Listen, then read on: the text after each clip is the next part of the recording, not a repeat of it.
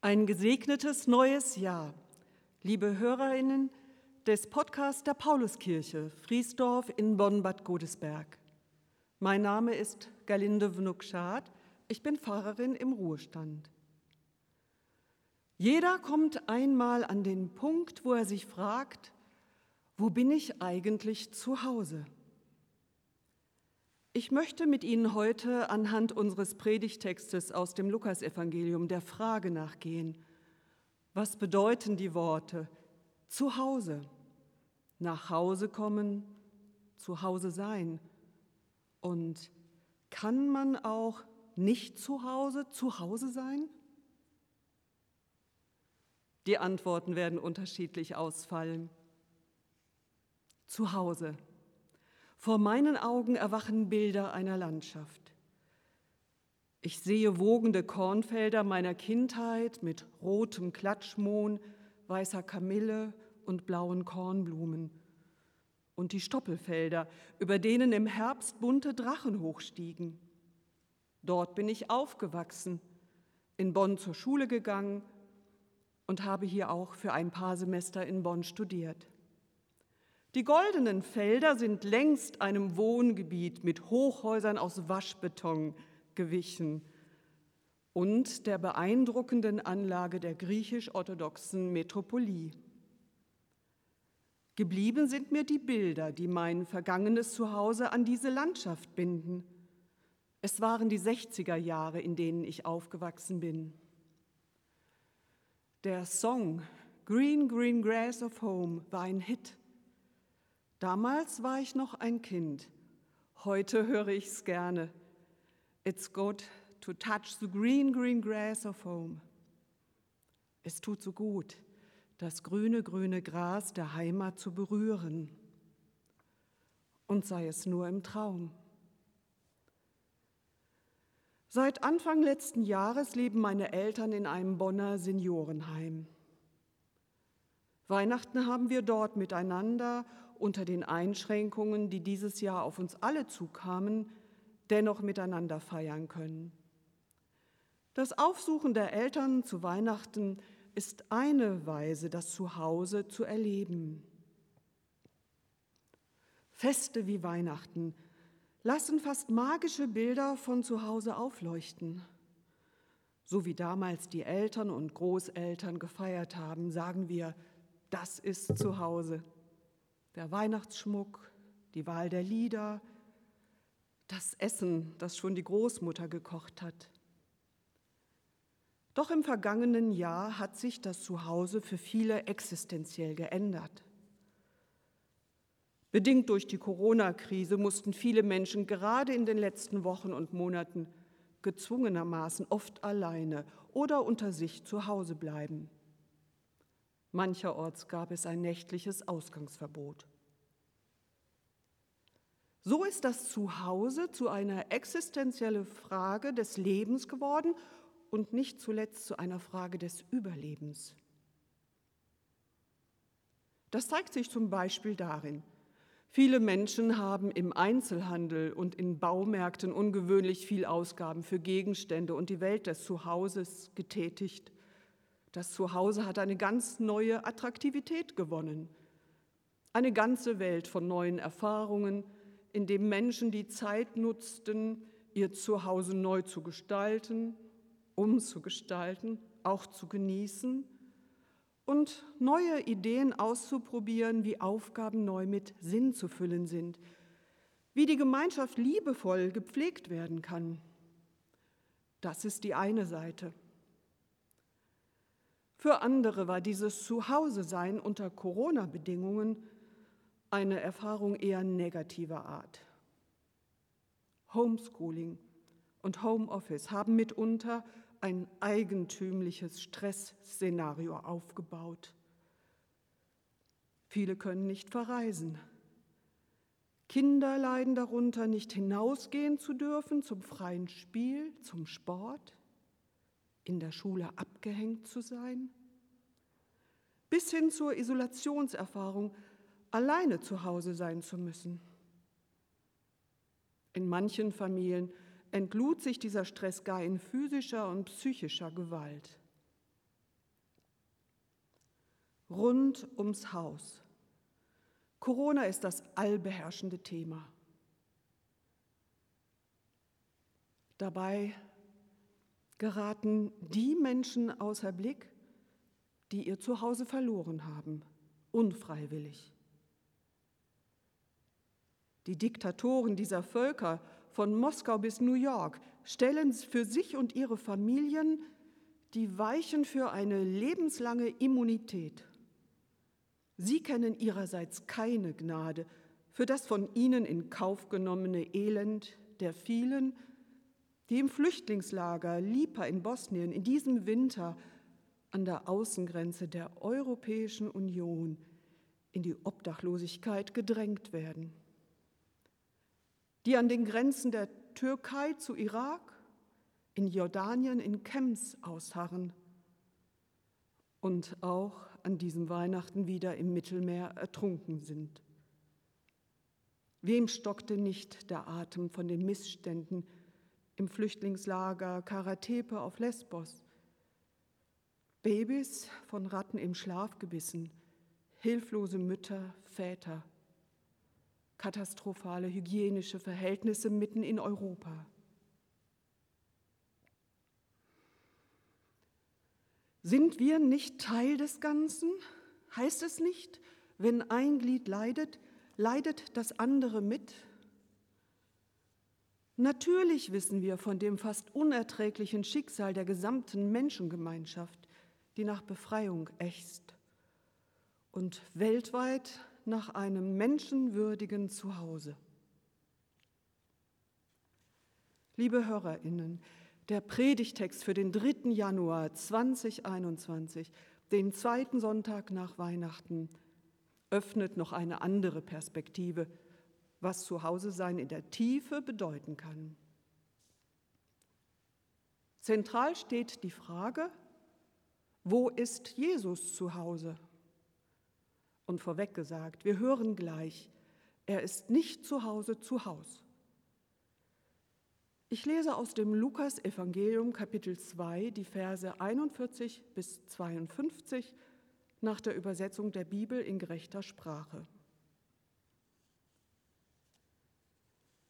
Seine Eltern zogen jedes Jahr nach Jerusalem zum Pesachfest. Als Jesus zwölf Jahre alt war, zogen sie auch wieder hinauf nach Jerusalem, wie es der Festbrauch verlangte. Sie beendeten ihren Aufenthalt und machten sich daran, heimzukehren. Aber Jesus, der Knabe, blieb in Jerusalem, ohne dass seine Eltern es wussten. Da sie meinten, er sei unter der Reisegesellschaft, zogen sie eine Tagereise weit und suchten ihn unter den Verwandten und Bekannten. Als sie ihn nicht fanden, kehrten sie nach Jerusalem zurück und suchten ihn von neuem. Drei Tage. Dann fanden sie ihn im Tempel.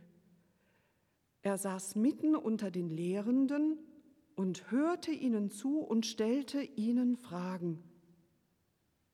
Alle aber, die ihn hörten, waren über seine Einsicht und seine Antworten verblüfft. Als sie ihn sahen, waren sie überrascht. Und seine Mutter sagte zu ihm, Kind, warum hast du uns das getan? Sieh mal, dein Vater und ich, wir haben dich schmerzlich gesucht. Er sprach zu ihnen, warum habt ihr mich gesucht? Wusstet ihr nicht, dass ich in meines Vaters Haus gehöre, in die Gemeinschaft derer, die auf die Stimme meines Vaters hören? Seine Eltern verstanden die Botschaft nicht, die er ihnen gesagt hatte. Und so gehorchte er ihnen und ging mit ihnen nach Hause hinab nach Nazareth. Seine Mutter aber behielt alle Worte in ihrem Herzen. Und Jesus nahm zu an Weisheit und Reife und Gnade bei Gott und den Menschen.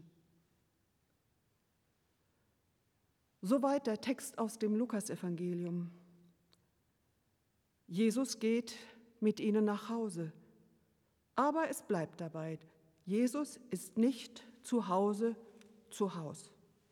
Das ist kein frommer Spruch, sondern meint sehr konkret, Jesus ist, so wie es die Geschichte erzählt, inmitten derer zu Hause, für die das Wichtigste in ihrem Leben ist, die Torah zu studieren und das heißt, die heiligen Schriften zu lesen, zu hören und auszulegen. Noch genauer, Jesus ist inmitten derer, die nach dem Willen Gottes fragen, was zu tun sei. Dieser Ort heißt im Hebräischen Bet HaMidrash. Das ist der Ort des gemeinsamen Lernens. Bet HaMidrash, das heißt Haus des Lernens und Lehrens. Bet bedeutet Haus, Darash hat die Bedeutung von suchen, forschen, studieren, erkunden und meint hier Gott suchen oder die Antwort Gottes, zum Beispiel auf eine Frage, ein aktuelles Problem in den heiligen Schriften suchen. Nach der Zerstörung des Tempels werden die Synagogen so benannt, Bet HaMidrash. Zur Zeit Jesu befindet sich dieser Ort auch noch innerhalb des Tempels. So saß Jesus, wie es im Predigtext heißt, mitten unter den Lehrenden und hörte ihnen zu und stellte seine Fragen. Alle aber, die ihn hörten, waren über seine Einsicht und seine Antworten verblüfft. Dieses Studium war eine ganz praktische Angelegenheit, die den Alltag bestimmte, etwa auch, wie die Gebote Gottes am Schabbat zu halten seien. Die jüdische Tradition berichtet, wenn einmal alle Juden den Schabbat halten würden, dann käme das Reich Gottes.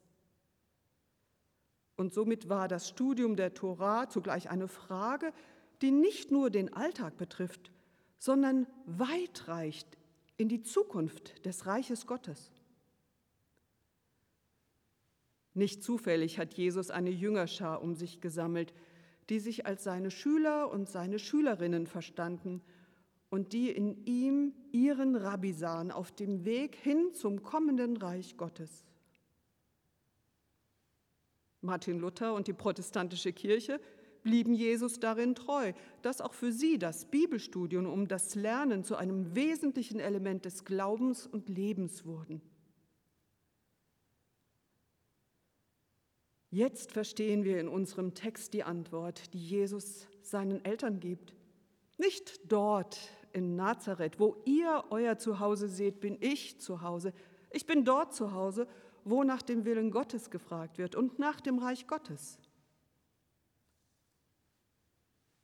Liebe Hörerinnen, damit eröffnet sich für unser Reden von Zuhause eine ganz neue Perspektive.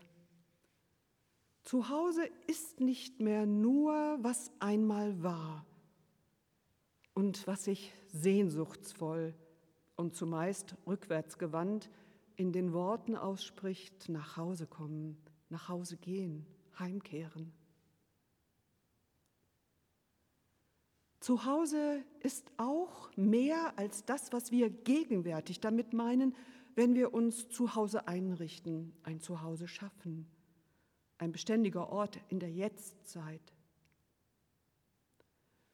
Zuhause ist unter dieser Perspektive etwas, was für uns zukünftig ist, was kommen wird, was wir noch nicht erreicht haben, wonach wir suchen und wonach wir fragen.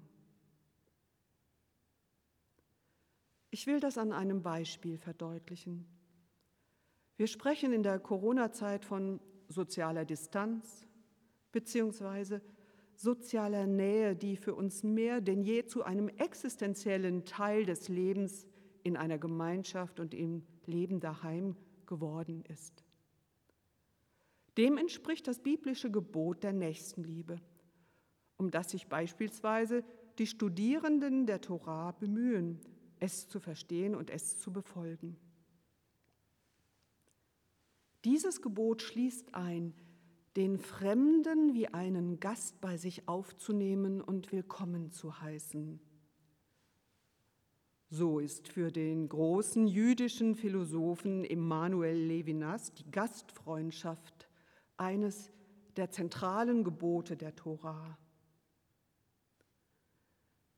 Wenn das von uns bedacht wird und gelebt wird, dann öffnet sich unser Zuhause und verändert sich unser Zuhause und der Gedanke der sozialen Nähe gewinnt eine Weite, die uns in die Welt führt und in einem ganz anderen Sinne die Augen öffnet für das, was wir gegenwärtig erleben. Unser Zuhause ist dann keine Schutzburg mehr, in die wir uns flüchten.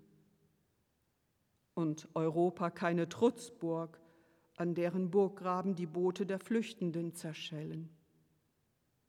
Zuhause ist ein Ort im noch nicht und zeigt doch schon Spuren von Zukunft, wie sie durch Jesus in seiner Verkündigung des Reiches Gottes in Taten und Worten für uns heute schon vorstellbar und konkret erfahrbar geworden sind.